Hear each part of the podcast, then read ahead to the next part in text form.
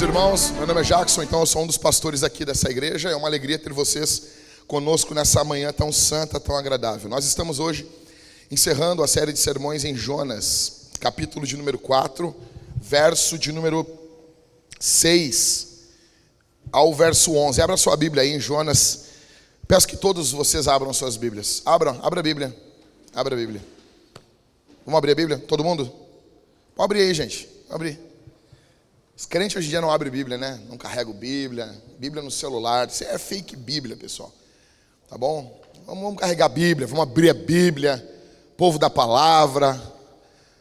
Lá em casa, chegar na minha casa, tem uma Bíblia em cada cômodo da casa. Tem uma Bíblia nos banhe uma, em cada banheiro, tem uma Bíblia na cozinha, tem Bíblia na sala, tem Bíblia no quarto, tem Bíblia no corredor, tem Bíblia em tudo. Por quê? Cara, a Bíblia, é a Bíblia é uma arma.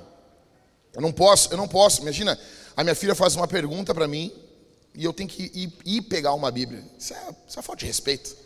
Isso é falta de. Né? Imagina, como assim? Eu tenho que ir pegar. Tem que ter uma Bíblia à mão, que é uma Bíblia onde a gente lava roupa. E eu até falei para a Thalita: ó, tem, tem, temos que espalhar mais Bíblias por aqui. Então, abre a Bíblia. Jonas, todo mundo abriu aí? Todo mundo abriu? Se você não tem Bíblia, fica tranquilo. A gente sabe que você não é crente, então nós vamos dar uma Bíblia para você no final do culto. Aí é normal, aí é tranquilo. Ah, pastor, mas, pastor, eu sou adorador do Satã. Não, é tranquilo. A gente entende isso. Né? Sim, pastor, eu acabei de vir de um culto ocultista, onde, onde teve sacrifício de pessoas. Aí é normal você não ter Bíblia. Nesse caso, né, pessoal? Então, se você é um adorador de Satã, você é muito bem-vindo no nosso meio também. Nós estamos aqui para pregar Jesus para você, tá bom? Então, gente, deixa eu dizer uma coisa para vocês. Eu estou muito indignado, eu estou muito, mas assim, muito irritado, muito mesmo com Jonas. Eu estou muito irritado e não é e, e não é discursinho para fazer introduçãozinha de sermão. Eu estou irritado mesmo. Talvez não teve nenhum personagem bíblico que mais me irritou do que Jonas. Eu me irrito com alguns, não me irrito com Adão, não me irrito, não me irrito, não me irrito. Eu vou falar irrito, eu estou com vontade. Ah, tem uns caras na Bíblia que me irritam muito, muito mesmo, tipo Demas. Demas é um cara que eu, sério, Queria sair num, num fight com ele, assim. Dar umas bochas. Só quem é da época das bochas. Cara, o apóstolo Paulo foi abandonado pelo cara. Segundo Timóteo, ele fala lá: Demas me abandonou amando o presente século. Se, se eu tô lá, eu digo: Demas, tu é um chinelão. Entendeu? Tu é um chimbungo. Então, tem uns caras na Bíblia que me irritam. Demas é um no Novo Testamento. E eu achava que Jonas não me irritava. Sério comecei a pregar a série de sermões, eu fui me irritando com ele. Eu fui me irritando, me irritando, me irritando. Mas assim, isso aqui não é um personagem que eu estou fingindo que eu tô, não, eu estou muito irritado. Agora eu estou mais light, eu estou mais tranquilo. Mas enquanto eu estava preparando esse sermão, eu parei, eu desci, eu falei com a minha mulher, eu disse, ó, oh, amor, não, não dá, não dá. Não dá que eu tenho que eu tenho que fazer alguma coisa. Eu tenho que botar um título no sermão que ofenda Jonas. Eu estou muito irritado. Que louco mimado, cara. Que cara estúpido, que cara idiota, cara. Que cara imbecil. Não, sério, eu fiquei muito irritado. Eu não sei vocês, quando a gente lê a Bíblia, a gente vai entendendo as paradas que estão acontecendo ali. Aí eu peguei uns livros dos teólogos. E teólogo, eu pensei assim, eles vão me explicar alguma coisa de Jonas, alguém vai me falar algo bom de Jonas. Ô Rally, alguém vai falar para mim alguma coisa boa de Jonas. E quanto mais eu estudava a vida de Jonas, mais eu descobri os podres do cara. É que nem quando tu vai pegar assim, ah, Vamos, vamos estudar a vida dos heróis da fé. Aí tu pega e tu lê o Heróis da Fé do Orlando Boyer. Os caras flutuam. Lutero fala em línguas. O Boyer é pentecostal, é assim, eu entendo, beleza, tranquilo. Mas daí tu vai ler uns outros caras e tu começa a descobrir assim: ah, John Wesley. Casou em oito dias, John Wesley. Ah, mas tava tá tiriça, né? Mas tudo bem. Tranquilo, né? Aí tu vai Cara, mas aí tá. Mas quando tu vai lendo a Bíblia, meu, eu não sei vocês, eu estou terminando essa série de sermões indignado. Indignado. Então vamos direto para o texto. Do verso 4 ao verso 8. Primeira coisa que fica claro para nós esse texto são dois pontos apenas nesse sermão aqui, que eu quero me ver livre de uma vez, de tanta raiva e tanto nojo, que eu estou nojado disso aqui, velho. Estou nojado. É isso aí que dá. O cara é pastor, o cara diz, ah, anunciei a série de sermões em Jonas. Minha vontade era ter terminado no capítulo 3, porque o capítulo 4 é uma nojeira. Uma nojeira. É uma nojeira. Vamos lá. A geração Jonas. Aqui, ó. mimados, egoístas, viciados em, em conforto e estúpidos. Eu, eu, eu, queria achar mais um xingamento. Se você me lembrar, dá tempo de botar ainda no, aqui no slide aqui, não sei. Ou para uma próxima série de sermões. Acho que eu nunca mais vou pregar esse livro aqui, de tanta raiva que eu fiquei da cara dele. Que é, o termo é ranço. Verso 6, vamos lá. Então o Senhor Deus fez crescer uma planta por cima de Jonas, para que fizesse sombra sobre a sua cabeça, a fim de o livrar do seu desconforto. E Jonas ficou muito contente por causa da planta, Isás. Isás, Isás, Isás. Só que apresentou Isás, Isás. Veio a sombrinha, ele, quando veio esse conforto, esse ar-condicionado sobre Jonas, Jonas ficou feliz. Verso 7. Mas no dia seguinte, ao amanhecer, Deus enviou um verme que atacou a planta e ela secou. Quando o sol nasceu, Deus fez soprar um vento leste muito quente. O sol bateu na cabeça de Jonas de maneira que ele quase desmaiou. Ele teve uma insolação, né? Então pediu para morrer, dizendo: Para mim é melhor morrer do que viver. Vamos lá. Quem aqui congregou em uma igreja batista nos anos de 2008 a 2010, 2012 por ali. Quem? Eu congreguei no meu batista nesse período. Quem congregou? Então vocês cantaram Geração Samuel, do Fernandinho. Sim ou não? Sim, cantaram. E a gente é geração Samuel. Uh, geração Samuel. A geração que, que não vai tolerar Saul. Ah, daí a gente se vê. Porque a gente só se vê nesses personagens bíblicos top da balada, entendeu? A gente só se vê nesses personagens bíblicos altos. Só que, cara, daí eu vi pregadores dizendo geração Samuel, geração Estevão, que dá a vida por Jesus, geração João Batista, que prega até as últimas consequências. Tudo mentira. Tudo mentira. A gente é geração Jonas. Próximo culto, vocês vão chegar, não vai ter nenhum banco, nós vamos sentar tudo no chão. Não dá. Pastor, compramos dois ar-condicionados e beleza, não sou contra termos conforto. Mas tem vezes que não dá. Caiu a luz hoje antes de começar o culto aqui. Obrigado, Senhor, pela CE, que é uma benção, né? Mas nós somos uma geração mimada, velho. Assim como Jonas. Então, vamos tentar analisar comigo aqui. Verso de número 6. Quem, quem faz crescer a planta? Deus. Deus faz crescer a planta. Verso de número 7. Quem envia um verme? Isso aí verso de número 8. Quem faz soprar o vento? Deus. Então a gente já tem que o personagem principal aqui é Deus. Ele é soberano. Ele é soberano, ele é o personagem principal. E ele é soberano no caos e na calmaria. Ele é soberano nas bênçãos e na desgraça. O problema de muitas pessoas é que elas olham Deus como soberano só quando as coisas dão certo. Não quando as coisas estão um caos. Jonas é esse cara aí. Jonas é esse crente que não aceita a soberania de Deus. Jonas é esse crente que tem pavor de tulipas. Jonas é esse cara. Porque no verso 6 ele está feliz, sorridente, batendo palma e dando pulos, parecendo uma gazela saltitante. Ele está alegre. Só que quando vem o verme, já, daí, já não é Deus, já não alegra. E eu não estou falando, de, advogando que você vai pegar e vai ter prazer em desgraças, não é isso. Mas você vai saber que o tanto bem como o mal vem das mãos do Todo-Poderoso. Ok? Deus é o personagem principal. E Deus não só nos dá coisas boas, como Ele também envia vermes que destruam essas coisas boas que Ele mesmo nos deu muitas vezes. Dá para adorar a Deus desse jeito? Dá para cantar depois da pregação? Eu quero. Dá para cantar do mesmo jeito? Com a mesma empolgação? Deus faz isso. E é impressionante um negócio, primeira coisa que comecei a me irritar com esse texto foi aqui, verso de número 8. Quando o sol nasceu, Deus fez soprar um vento, leste muito quente. Então, assim, velho, deixa eu explicar uma coisa. Quem mora em Porto Alegre entende isso. Quem aqui já foi para Campo Bom? Campo Bom. Aqui? Campo Bom, sempre em algum momento do ano, tem um dia que Campo Bom é, foi, naquele dia, o local mais quente do mundo. É uma panela. Campo Bom é uma panela. E, e eles chamam de Campo Bom. São tudo crente lá. Campo Bom, campo ruim, velho. Aí, eu estive em Campo Bom um dia depois que Campo Bom tinha sido o local mais quente do planeta, superando o deserto do Saara. Eu estive lá. Então, assim, vê, não vem. É impossível que foi pior do que aquilo. É impossível. É impossível. É impossível. É impossível, é impossível. É impossível. Então, assim, eu sei. Ah, pastor, tu sabe o que, que Jonas passou? Eu sei. Sei. Acho que até mais. Tem vários negócios da Bíblia que o cara olha e diz assim: não, bah, isso aí, eu, isso aí eu não passei. Provavelmente aqui, o, o, nosso calor, gente, o calor do Rio Grande do Sul, ele é demais. Ele é um calor que tu não consegue nem transpirar direito. Tu vai, tu vai assim, tu vai sendo cozinhado. A, a umidade do ar é alta. A humildade do ar, muito humilde. Ele, é, ela é alta. E tu vai cozinhando, entendeu? É diferente.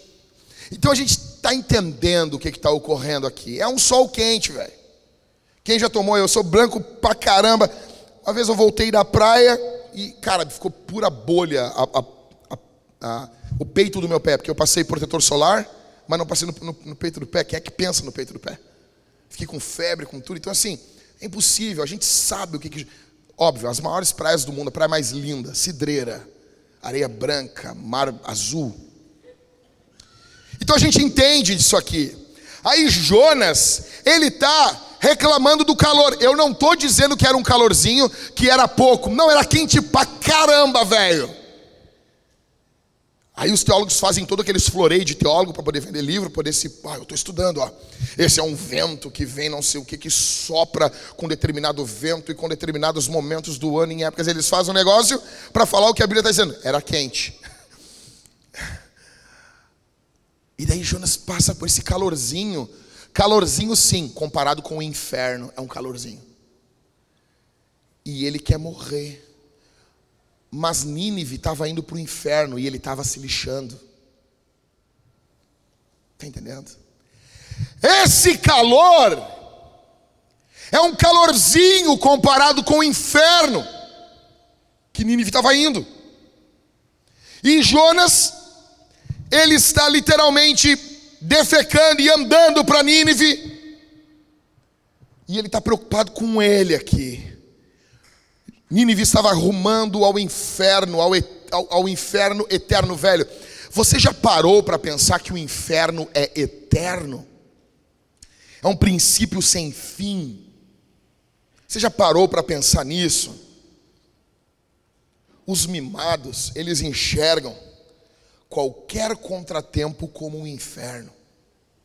Qualquer um. Qualquer um. Qualquer coisinha é um inferno. Vamos lá. Tu está com a Bíblia aberta aí? Volta no verso 3. No verso 3, Jonas questionou o direito de Deus livrar alguém da morte. Ele se indigna literalmente. Deus, eu sabia, Deus, eu sabia que tu ia fazer esse fiasco, essa papagaiada, Deus. Eu sabia, Deus, por isso que eu não queria vir. Ele está questionando o direito de Deus salvar alguém, como se Deus tivesse que chegar para Jonas e perguntar: Posso salvar o fulano? Como se Deus tivesse que pedir alguma coisa. Ele está questionando. Agora, aqui, no verso 8, ele está questionando Deus, não o direito de Deus destruir, não o direito de Deus salvar, perdão, mas o direito de Deus destruir alguma coisa. Então quer dizer que para Jonas Deus não pode salvar e nem destruir. Deus não pode salvar da destruição e nem destruir uma planta. Vocês entendem que Jonas ele está indignado com a soberania de Deus? Vocês entendem que, cara, o que Jonas está dizendo assim, ah Deus, é que tu está gerindo mal as coisas. Você tem que contratar alguém. Alguém. Falar com o teu relações, relações públicas aí, o Gabriel, e, e, e contratar um relações públicas, alguém para gerir a coisa, entendeu? Alguém formado na Uniriter com, em administração de empresas. Alguém que manja muito. Tem que fazer isso aí. Ele está insatisfeito com o jeito que Deus está tá tratando as coisas. Em ambos os casos, ele quer morrer. Verso 3, ele quer morrer. Verso 8, ele quer morrer. Jonas é um mimado, Jonas é uma criança, fazendo coisa de adulto. E uma das piores coisas que pode ocorrer é quando a gente bota criança a fazer coisas que são responsabilidades de adulto. Você pode ver isso dentro de casamentos, pastorado. Você pode ver. Quando bota criança para fazer as coisas, ferrou. Olha comigo aqui. 11 marcas das crianças mimadas e o que fazer para ser um mimado. Então, assim, o que, que tem que fazer hoje? Pastor, eu quero aprender a ser um mimado. Eu vou te ensinar hoje aqui. Primeiro, seja invejoso e ciumento. Crianças não suportam o destaque que os outros têm.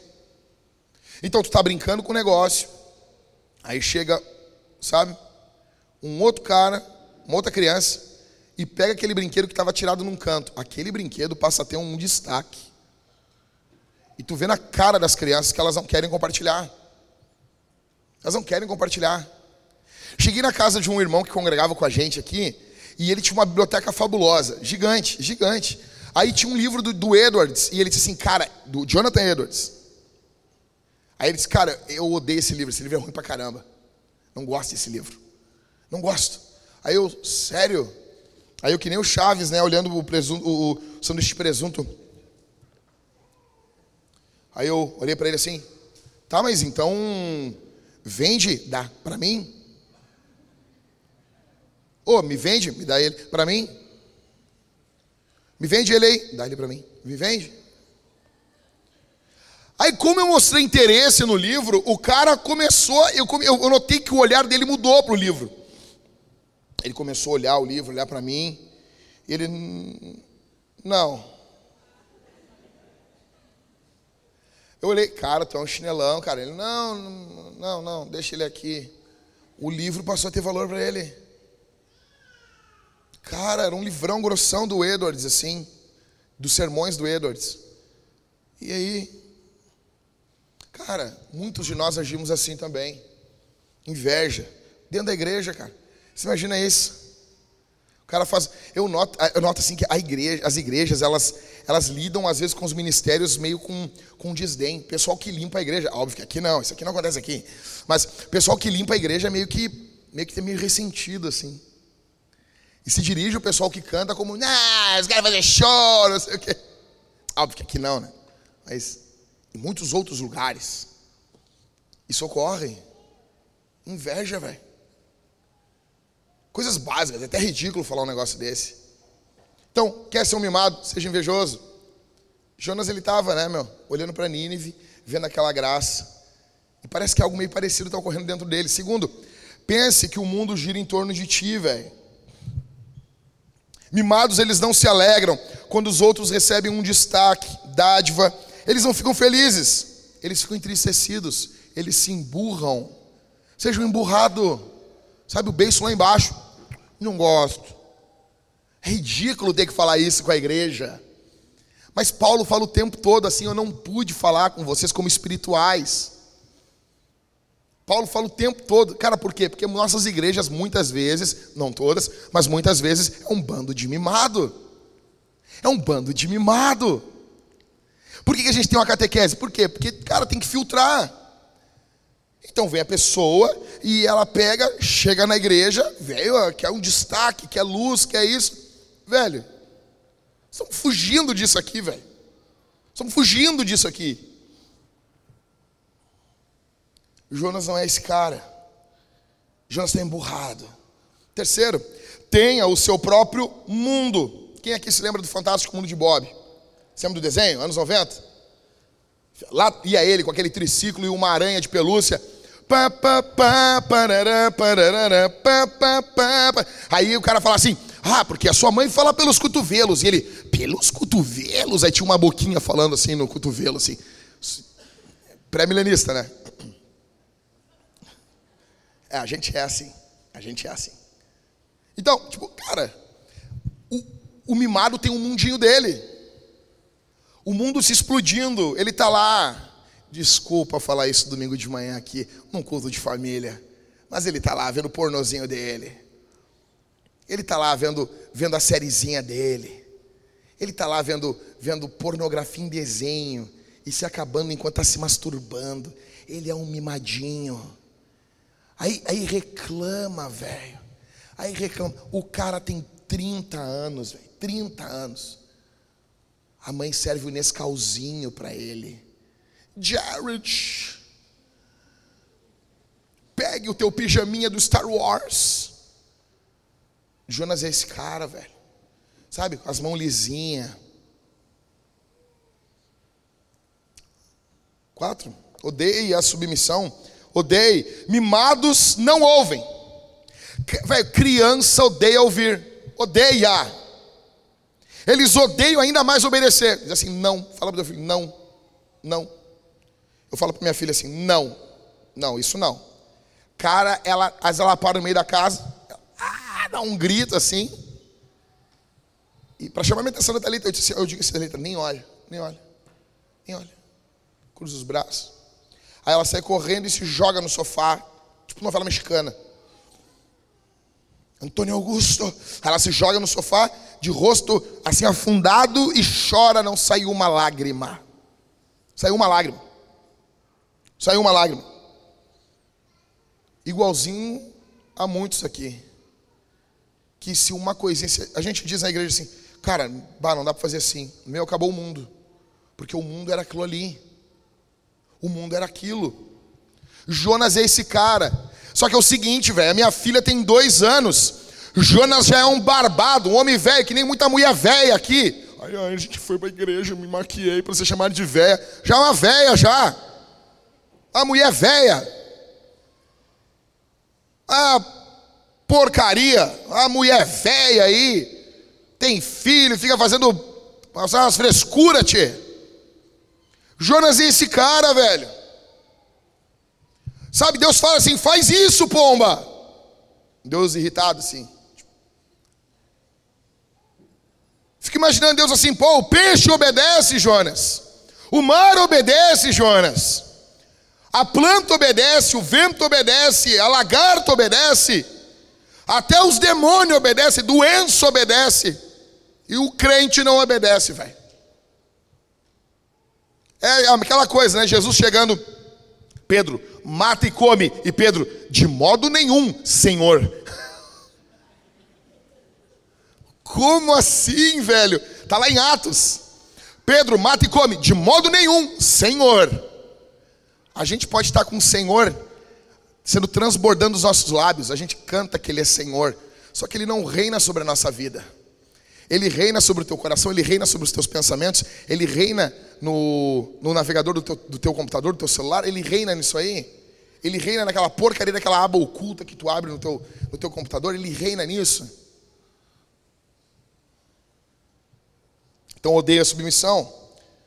Quarto, quinto, queira, velho, que tudo seja feito do teu modo e na tua hora. Velho, tem que ser tudo na hora do fulano, na hora da fulana. Tem que ser agora, nesse momento. Os mimados, eles não conseguem entender, velho, que algumas coisas são prejudiciais. Velho, eu falo para minha filha, tem que esperar. A gente para em algum lugar, às vezes a Thalita desce do carro para ou para comprar alguma coisa, eu fico cuidando da Isabel, é, é o mais seguro. Eu, prefiro, eu sempre saí do carro eu para comprar, mas agora com criança não dá. A Thalita desce, eu fico ali, cara, a Isabel vê que a Thalita saiu, ela e eu digo assim: dois minutos a mamãe já volta. Ela não entende.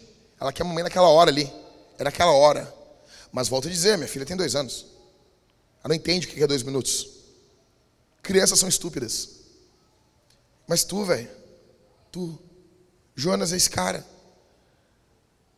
Deus ia julgar Nínive. Depois eu vou falar para vocês. Deus ia julgar Nínive. Só não era a hora ainda. Mas Jonas quer para agora.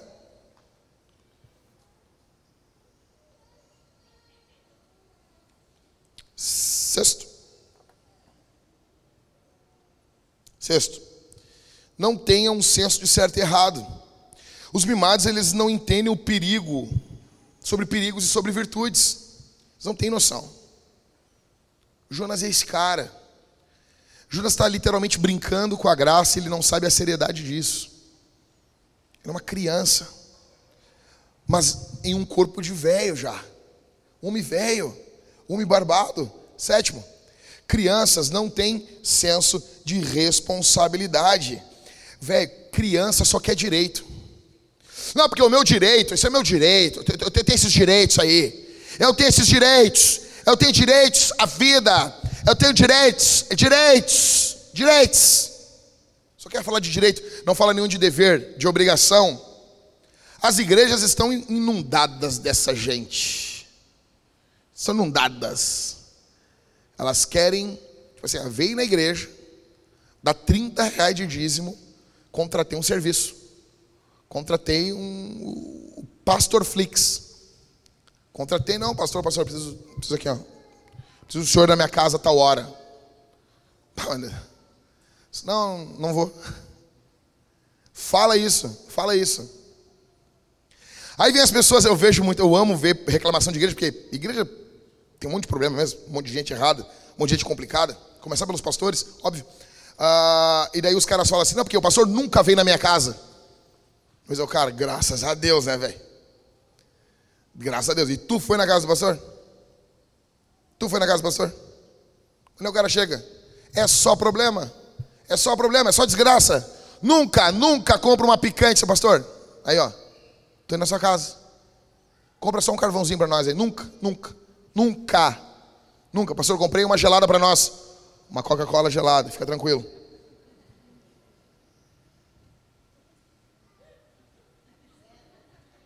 Fica tranquilo aí, fica tranquilo. Fica tranquilo, a gente é santo aqui. Tô indo na tua casa aí, pastor. Não tem, é só desgraça, é só desgraça.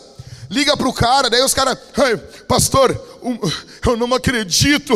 É, cara, acontece direto comigo. As pessoas vêm reclamar de uma pessoa que faz exatamente o que eu faço. Cara, é direto isso. Os caras assim. Uma vez estava eu e o Ever na Zona Sul e uma irmã veio reclamar do marido dela. Pastor, o meu marido é um crápula, ele fica sentado nesse sofá. Cara, ela chorou de um jeito que eu pensei, Velho, que cara desgraçado, cara. Ele deve ver pornô na frente de todo mundo aqui, meu. Eu pensei na pior coisa que tinha. Daí ela ele fica sentado nesse sofá aí. E ele fica vendo. E eu, não acredito, não acredito, não, não, não, não. Eu não estou preparado para isso, Jesus. Aí ela, ele fica vendo aquelas lutas. Eu, luta. Luta, qual? Dos caras com as tanguinhas, aquelas, dando-lhe soco chute. De pedezinho descalço. Sim, pastor. Eu, bah, irmã. E ela viu o pastor e disse: Não, irmã, ele está certo, irmã. Que horas que ele vê? Ele tem, ele tem o plano, irmã. Eu não tenho, eu vou vir ver aqui com ele. É caro pra caramba, né, velho? É, via, mais uma coisa. Acho que a vinda de pensa no pastor, vai ver um MMA. Vai chegar louco, surtado domingo aqui. Não. Ou seja, cara, a gente não consegue entender isso. A gente não consegue. As pessoas querem somente, sabe, a, a, a sua, os seus direitos. Jonas é esse cara. Ele não consegue olhar Nínive e ter uma responsabilidade sobre aquele povo. Ele não consegue, velho. Ele não consegue olhar para Nínive e ter uma responsabilidade, que ele tem responsabilidade sobre quem está se perdendo. Oito. Quer ser um mimado? Não tenha empatia. Mimado não se coloca no lugar do outro, cara. Ele não sente o que o outro sente. Nesse momento tem pessoas que estão entrando no inferno. E eu noto que às vezes a gente já meio que se acostumou com isso. Inferno, foi pro inferno. Me vê, me vê duas fritas para levar aí. Assim. A gente se acostumou com isso. Os puritanos ficavam apavorados com apenas pensar com a possibilidade de alguém entrar no inferno. Nono, exija aplauso pelas mínimas coisas que fizer. Aqui está minha mãe. Eu, come, eu, lavava a louça em casa, né? Que minha mãe diga que a gente não faz. Depois que a gente cresce, a gente não faz nada, né, Lucas? É, os, os pais não, Fala pro teu pai, chega pro teu pai e diz: Ah, pai, o senhor me batia. Teu pai, nem batia nada, guri. Eles esquecem, velho. Ai, guri bobo, nem, nem batia nada. Batia, bata louco, meu. Quem apanha não esquece. Eu me lembro todas as surras que eu levei. Todas. Todas. Tá aqui, ó. Aqui dentro, aqui, ó. Sabe? Tua mãe saía, tu assim, girava o chinelo dela. Isso é ódio no coração, velho. Já vi que a criança tem um coração assassino? Porque se aquilo tivesse poder, ela matava o pai, minha mãe. Depravação total. Daí fala que o calvinismo é mentira. É verdade. Como? Como é que tu sabe depravação total? Quando eu virava o chinelo da minha mãe. Então, cara, eu lavava a louça, mal, mal lavava a louça, minha mãe me sustentando, o meu pai foi um homem muito presente na vida dos outros. Aí, ah, ele não cuidava da gente, foi embora. Aí, a minha mãe trabalhando, se ralando, se ferrando, daí porque eu lavava a louça bem. Bem. Não sei, meu irmão está aqui, se ele lembra. A nossa mãe nunca bateu na gente porque a gente lavava a louça errado. Ou, ou, não, mas ela sempre contou a história que a nossa avó dava com a panela na cara dos nossos tios. Ela contava tipo assim, ó, te liga. Nunca bateu com a panela na minha cara, nunca. Mas ela sempre contou a história que a minha avó batia na, com a panela no rosto do meu tio Saul. E eu, eu, olhava as panelas em casa, umas panelas pesadas, eu pensava, ah, cara já não é lá essas coisas. Aí a mãe, a mãe explicava, ó, a louça bem limpa, ela, ela tranca, dá um barulhinho, não desliza a mão. Então lá estava eu lavando a louça, aí a mãe chegava, eu, meu, eu queria aplauso, velho. Que nem minha filha cantando Brilha, Brilha, Estrelinha, toda errada, quer aplauso. Termina o Brilha, Brilha, Estrelinha, ela quer aplauso. Criança é assim. Só que não dá para exigir isso de gente adulta, velho.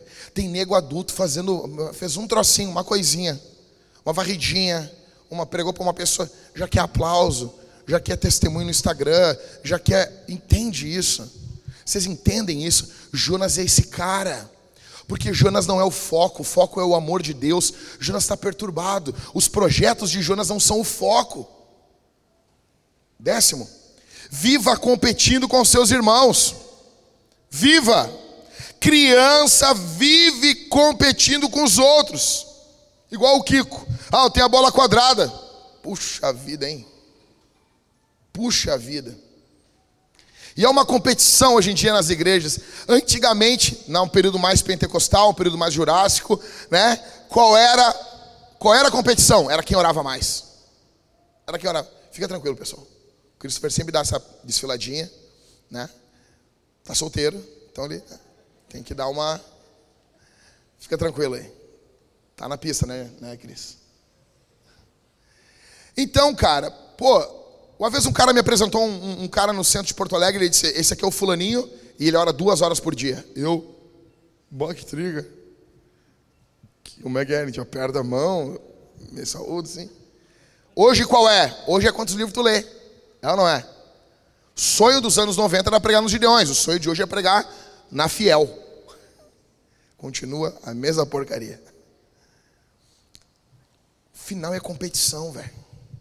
As igrejas competindo, qual que tem um negócio mais diferente. As coisas não são feitas para a glória de Deus e para alcançar os perdidos. É para ganhar daquele sem vergonha da esquina que comprou um telão de LED. Vocês notam a infantilidade da gente? Vocês notam a infantilidade? Jonas é esse cara, meu. Porque ele olha Nínive, e Nínive está competindo politicamente com Israel. Nínive é a capital da Síria. Está competindo com Israel, vai destruir Israel. Décimo primeiro, último, seja egoísta. Seja egoísta. Mimado é egoísta. Egoísta, não, não compartilha. O Deus é de Israel, não é dos assírios. Jonas transforma o Deus de toda a terra num Deus tribal, igualzinho a gente. Igualzinho a gente. Aí eu li tudo isso, eu estudei tudo isso, eu pensei assim, cara, e eu cheguei a uma conclusão. Eu sou igualzinho Jonas. Aí a segunda parte do meu estudo foi isso. Foi pensar assim, velho, eu sou assim, velho. No fundo, no fundo, eu sou um mimado. No fundo, no... tá na moda agora confessar pecado é bonito agora, né? Os caras vão aí, eu sou racista, eu sou homofóbico. Tá bonito agora, então deixa eu brilhar aqui, por favor. Aí, tipo assim, velho, eu comecei a ver cara, Jonas, ele.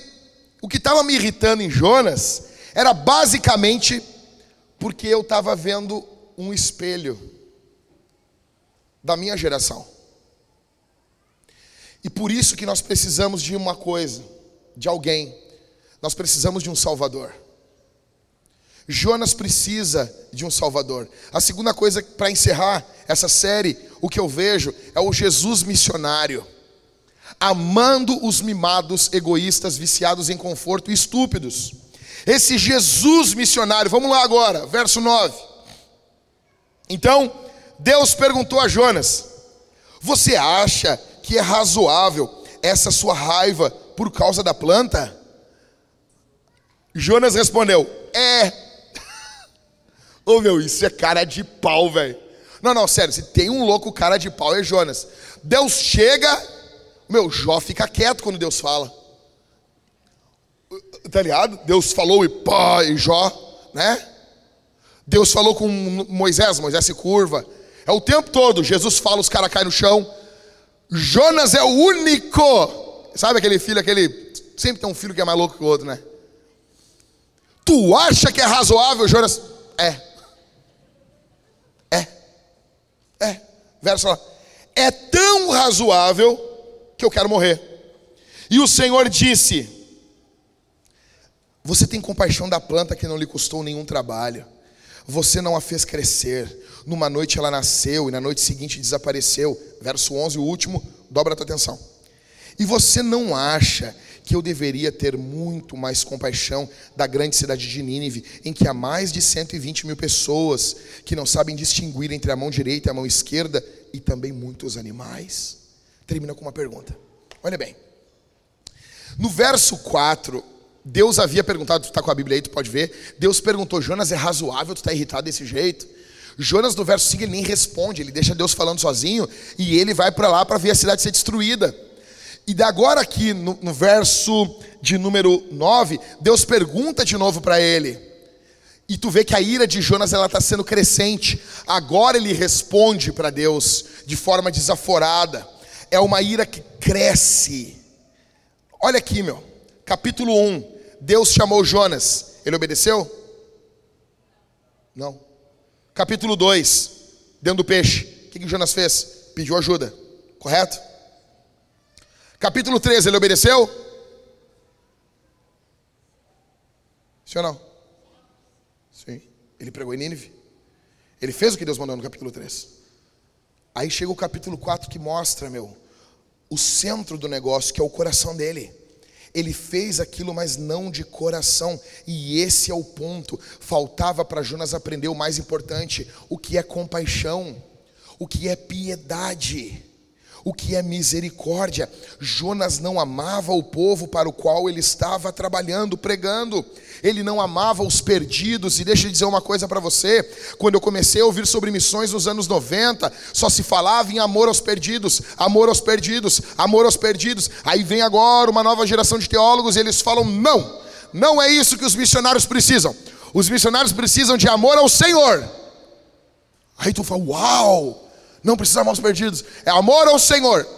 Velho, nós precisamos dos dois. A gente precisa amar o Senhor e amar os perdidos. Nós precisamos amar o Senhor porque missões envolvem o nome do Senhor.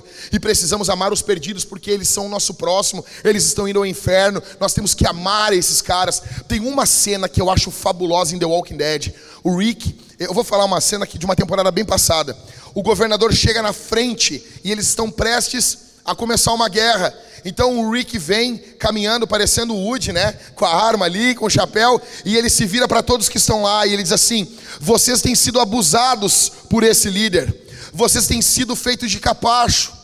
Alguns de vocês saíram do nosso meio, mas eu quero fazer uma, um convite para vocês.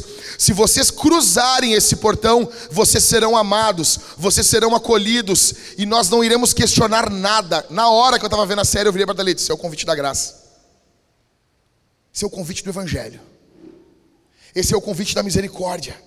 Deus convida você hoje aqui. Se há algum perdido aqui essa manhã, o Senhor Deus vem até você e Deus fala para você: existe graça, existe perdão, existe misericórdia, existe uma nova vida para você. Jonas não amava os perdidos.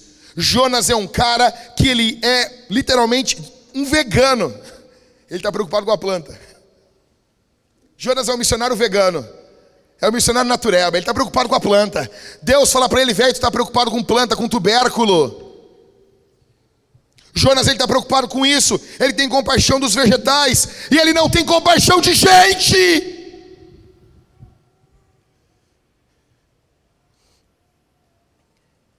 Ele não tem compaixão nem de bicho.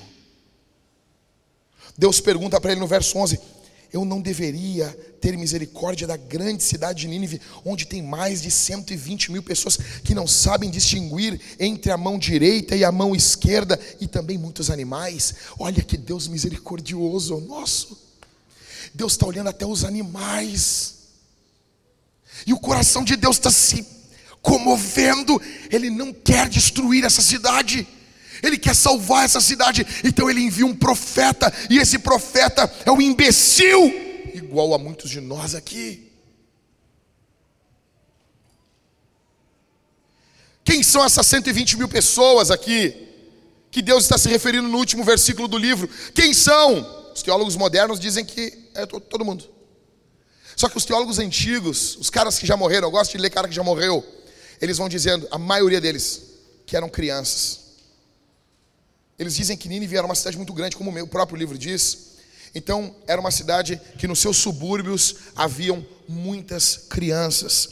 Deus está se referindo, falando para o profeta: vá, prega lá, porque tem 120 mil crianças em Nínive. É aqueles que não sabem distinguir entre a mão direita e a mão esquerda, não tem noção ainda. Matthew Henry dá até a idade, vai até dois anos. E ele diz: porque é ali onde a criança começa a distinguir entre a mão direita e a esquerda. Eram crianças pequenas. Jonas, tu não tem noção, tu não tem misericórdia. Deus tem controle sobre tudo, sobre o mar, as criaturas marinhas, a planta, o verme, o vento, mas o seu profeta continua irado. Nota, Jeremias, ele chorou pela cidade. Eu leio o Novo Testamento, eu vejo Jesus chorando sobre Jerusalém. Eu vejo Atos dos Apóstolos, eu vejo a idolatria de Atenas incomodando Paulo e Paulo indo pregar para eles. Só que eu vejo Jonas olhando a cidade e torcendo que caia fogo do céu sobre ela. Tem algo errado com a gente. Tem algo errado. Olha aqui para mim. Eu estou caminhando para o final. Dobra a tua atenção. Deus está querendo poupar a Nínive. O Senhor está querendo poupar a cidade. Mas para poupar Nínive, ele não pode poupar Jesus.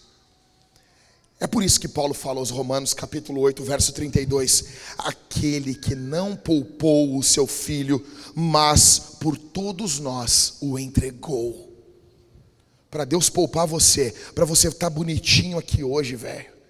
Para você dizer, recitar a graça, a graça, as doutrinas da graça para você estar tá aqui hoje cantando com essa cara deslavada sua, para você poder estar tá aqui hoje, vai participar do sacramento da ceia, alguém apanhou como bicho. Para Deus poupar você, para Deus me poupar, Deus não poupou o seu filho Jesus. Deus está querendo poupar Nínive. Deus está querendo poupar esse povo. Deus está querendo poupar essa geração. Como que eu sei disso, pastor? Você está me ouvindo pregar aqui e eu estou te falando isso. Eu estou te expondo, Jonas, a palavra é viva. Você tem que ler isso aqui como um espelho. Como dizia Calvino, a palavra de Deus é um espelho. Nós nos vemos ela, você tem que se ver nisso aqui. Você tem que ver isso aqui em você. Primeiro você se indigna com Jonas, você reclama, e depois no final do dia você se indigna com você, porque eu e você somos o problema. Encerrando, nós precisamos de um Salvador. Jonas precisa de um Salvador. Porto Alegre, a grande Porto Alegre, Alvorada, Canoas, Cachoeirinha, Gravataí, precisam de um Salvador. Precisamos de Jesus. Não é sobre Jonas, é sobre Jesus. Jesus é maior do que Jonas, em primeiro, em pessoa, ambos judeus, ambos profetas, porém Jesus é o Filho de Deus.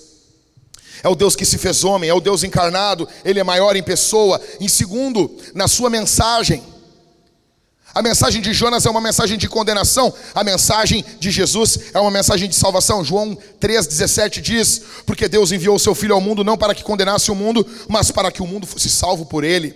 A mensagem de Jesus é uma mensagem de salvação. Em terceiro, Jonas morreu por ser um pecador, Jesus morreu por ser um salvador. É desse Salvador que Porto Alegre precisa. Nós precisamos inundar essa cidade, como eles dizem em Atos, vocês encheram essa cidade com a doutrina, com esse nome.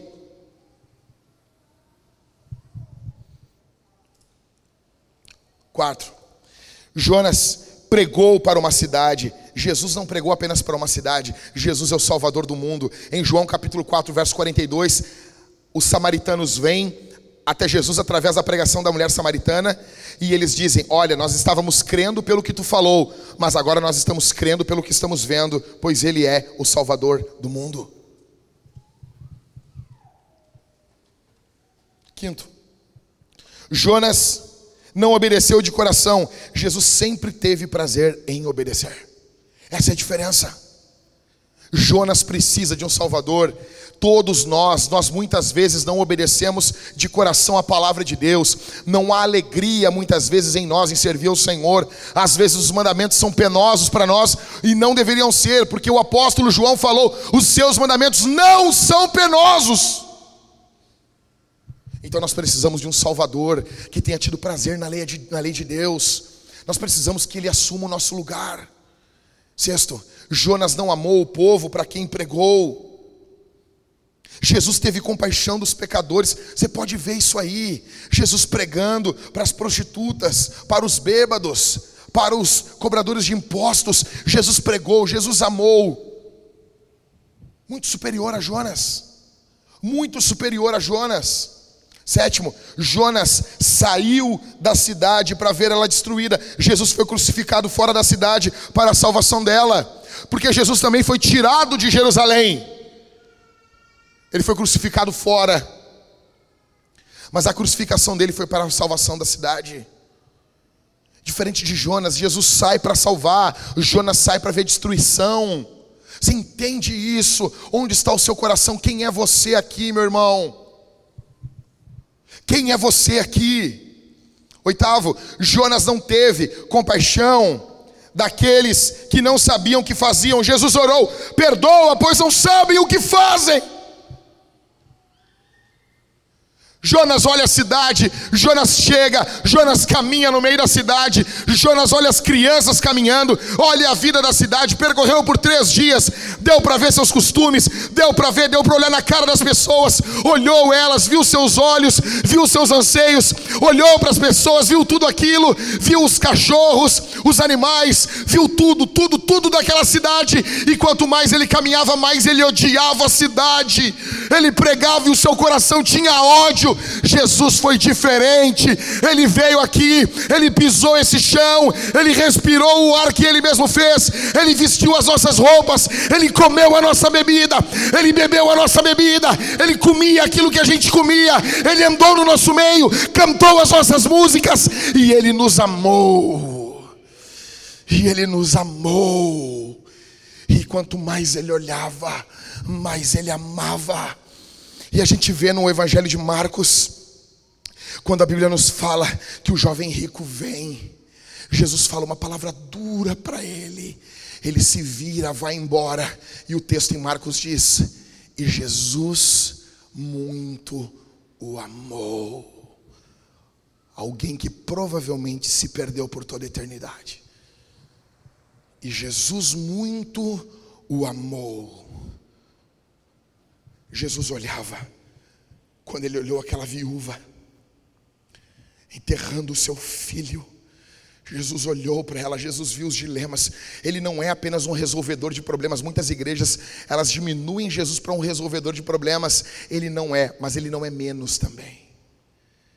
Então, sim, ele resolve problemas. Ele é o salvador.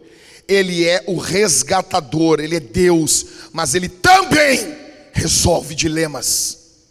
Então ele olhou, olha o Evangelho de Lucas o tempo todo, o tempo todo, ele resolvendo coisas que eram consequências de pecado.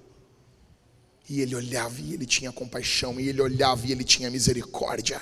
Ele caminhou aqui, tendo misericórdia.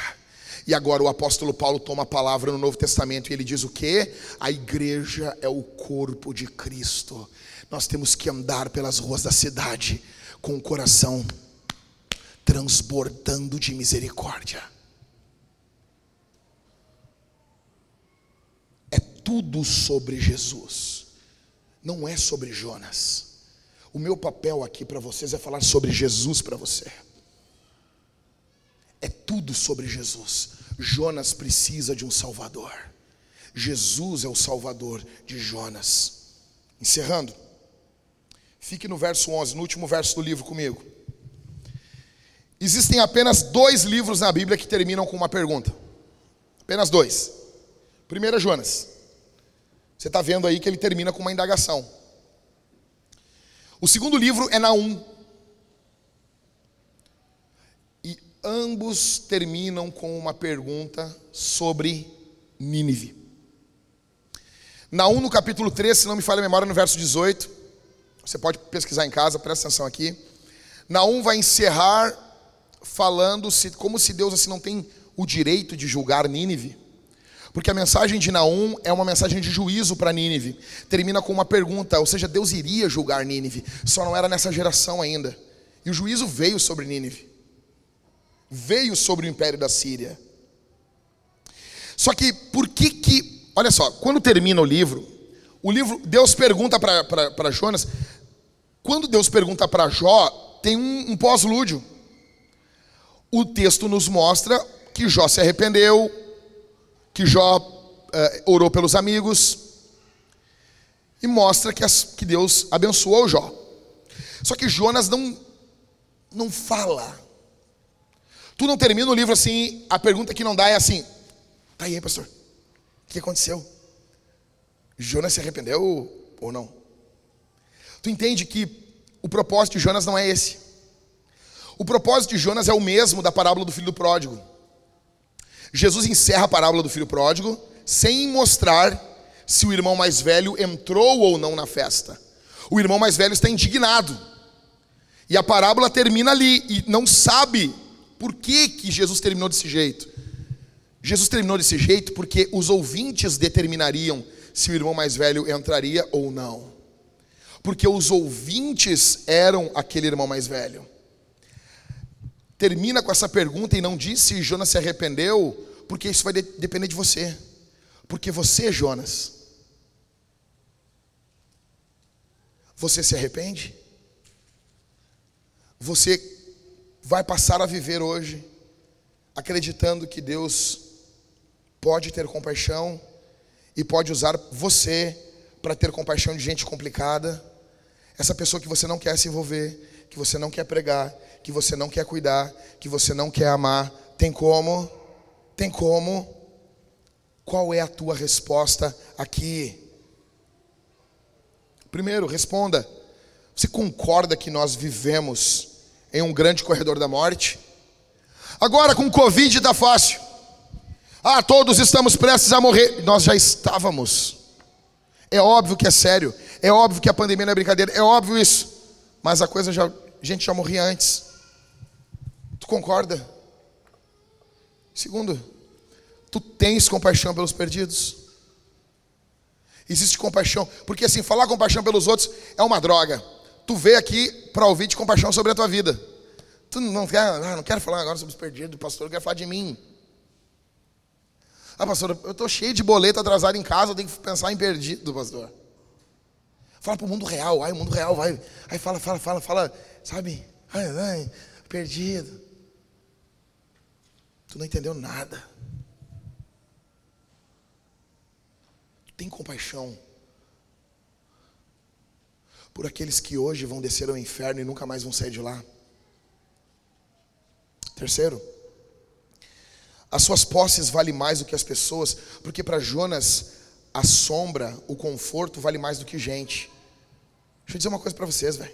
Por que, que a gente bota ar condicionado que está desligado porque está caindo a luz? A gente precisa de uma de uma de uma, uh, uma instalação ali cara pra caramba da CE. Por quê? Porque nós queremos receber os não crentes. Porque nós queremos amar nossas mulheres nossas crianças. Se fosse só nós, os homens aqui, meu, nós podíamos até acender uma fogueira no meio aqui, ó. E nós ficando se olhando com umas caras de louco, assim, ó. Eu ia pregar com a cara de louco. Assim, ó. E no meio, sabe? Nós não, não precisamos disso aí. Nossas crianças, nossas mulheres e os perdidos precisam. E aí? Nossas posses valem isso. Quando a gente vai ofertar, quando a gente vai dizimar, ah, dói o bolso.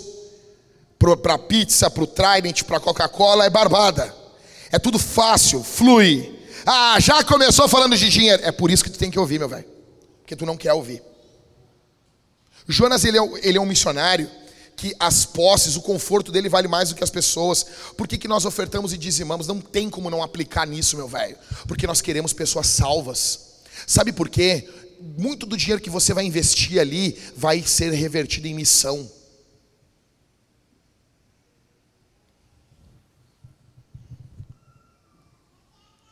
Quatro. Você olha diariamente para que o evangelho avance na nossa cidade. Você olha assim, não tem que avançar. Não, Porto Alegre pinga demônio. Se torcer Porto Alegre, cai demônio. Cai demônio. Cai demônio. Vai no centro de Porto Alegre, cai demônio, pinga demônio. O evangelho tem que avançar aqui. Quinto, tu se alegra com o crescimento da igreja? Tu fica feliz, a igreja está crescendo, bênção de Deus. Você fica feliz quando a igreja cresce, eu não estou falando crescimento ah, de intelectualidade, crescimento, ah, o crescimento intelectual. Eu estou falando de gente. Sabe por quê, meu velho? Deixa eu dizer uma, deixa eu contar um segredo, de, de, deixa eu contar. De vez em quando eu vou contar um segredo dos pastores para vocês, não dos nossos. Nós somos diferentes. Mas a maioria dos pastores, sabe como é que eles querem os membros? Que vem o cara casado com um filho, dois filhos no máximo, ganhando sete mil por mês, dizimista fiel e com casamento em dia. É isso. Aí a obra vai avançando. Mas daí chega lá o cara, separado, cinco pensão alimentícia atrasada, carro com busca e apreensão, desempregado, nome sujo, e com, quase voltando para usar droga. Aí o cara olha, ah, que bom, bem-vindo. Jesus te ama. Os pastores não querem isso, as igrejas não querem isso. Elas olham isso como um como perca de tempo. Só que Deus olha como alvo do seu amor, como alvo da sua compaixão. Não importa quem você é aqui nessa manhã, se virar você de ponta cabeça e não cair um real, não cair nada. Olha para mim, tá chovendo, deixa chover, gente. Deixa chover, a gente vai cantar depois, chove, faz chover. Tá bom? Glória a Jesus. É chuva, é barulho. Olha para mim aqui, tô terminando. Não importa quem você é, não importa o que você tem, não importa se, se tu não tem um pinto para dar água, não tem dinheiro para comprar uns churros, se virar você de cabeça para baixo não cai um real. Deus está olhando você, Deus ama você, Deus está olhando dentro de você. Você foi projetado por Deus para ser trazido aqui. Deus queria que você ouvisse isso aqui. Isso perturba você, meu irmão? E último, tu sabes que Deus vai te pedir conta dessa geração? Talvez o que está ocorrendo aqui é que você não sente. A gente, você não está vendo o sofrimento dos perdidos, nem eu estou vendo. Então o nosso coração não. O que os olhos não veem, o coração não sente, não sente. Ou como dizia Josué Erion, o que os olhos não veem, o coração não se pode sentir. Talvez teu coração não sente porque tu não está vendo. Só que Jesus nesse momento está vendo o choro de Agar por causa de Ismael. Jesus nesse momento está vendo o choro dessa mãezinha que foi abandonada, desse homem que não tem mais valor.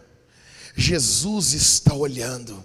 E o que você precisa agora é que Jesus coloque o coração dele dentro do teu. Era isso que Jonas tinha que ter feito.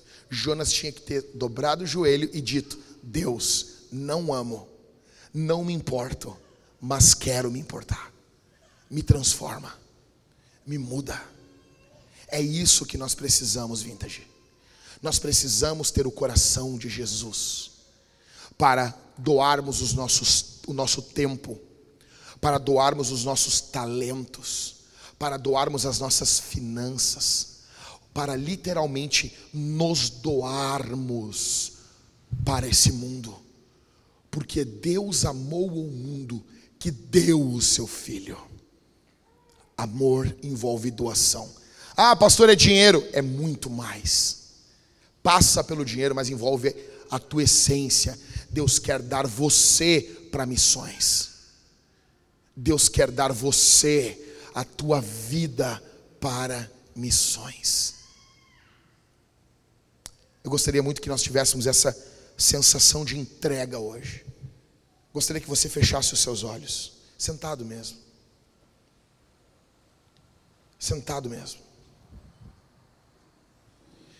E que você nesse momento pensasse em você de forma egoísta, mas não nas suas virtudes, nos seus pecados.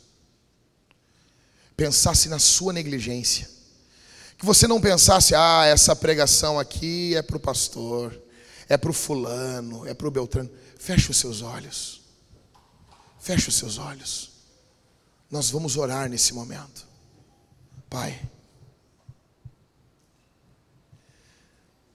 aqui está o teu povo. Aqui está a tua igreja. Aqui está a tua noiva.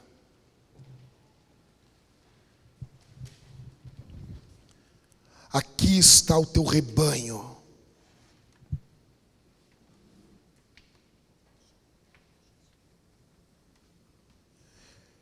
Eu peço que o Senhor Deus envie o teu espírito sobre nós, trazendo entrega, contrição diante de nossa apatia. Em nome de Jesus, Divino Espírito, troveja dentro dos nossos corações compaixão, troveja dentro dos nossos corações misericórdia por aquele que sofre que o nosso coração venha se dilatar não como Jonas para mas que o nosso coração venha se dilatar para a misericórdia. Bendito Salvador. No nome de Jesus.